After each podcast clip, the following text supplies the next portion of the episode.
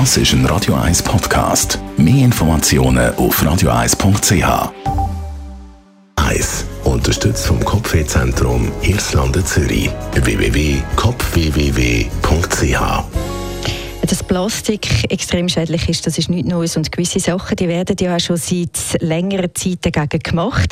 Jetzt bestätigt aber eine neue Studie von der ETH Zürich, dass die negativen Auswirkungen von Plastik deutlich unterschätzt worden sind. Die öffentliche Aufmerksamkeit, die konzentriert sich nämlich hauptsächlich auf Plastik im Meer oder auf die Luft, Schadstoff bei der Verbrennung, aber nur wenige Studien haben sich mit den schädlichen Auswirkungen bei der Herstellung befasst.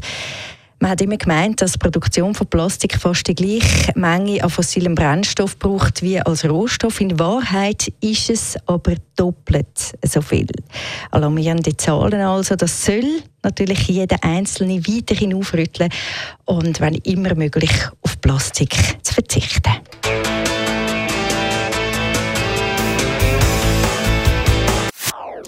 Das ist ein Radio 1 Podcast. Mehr Informationen auf radio1.ch.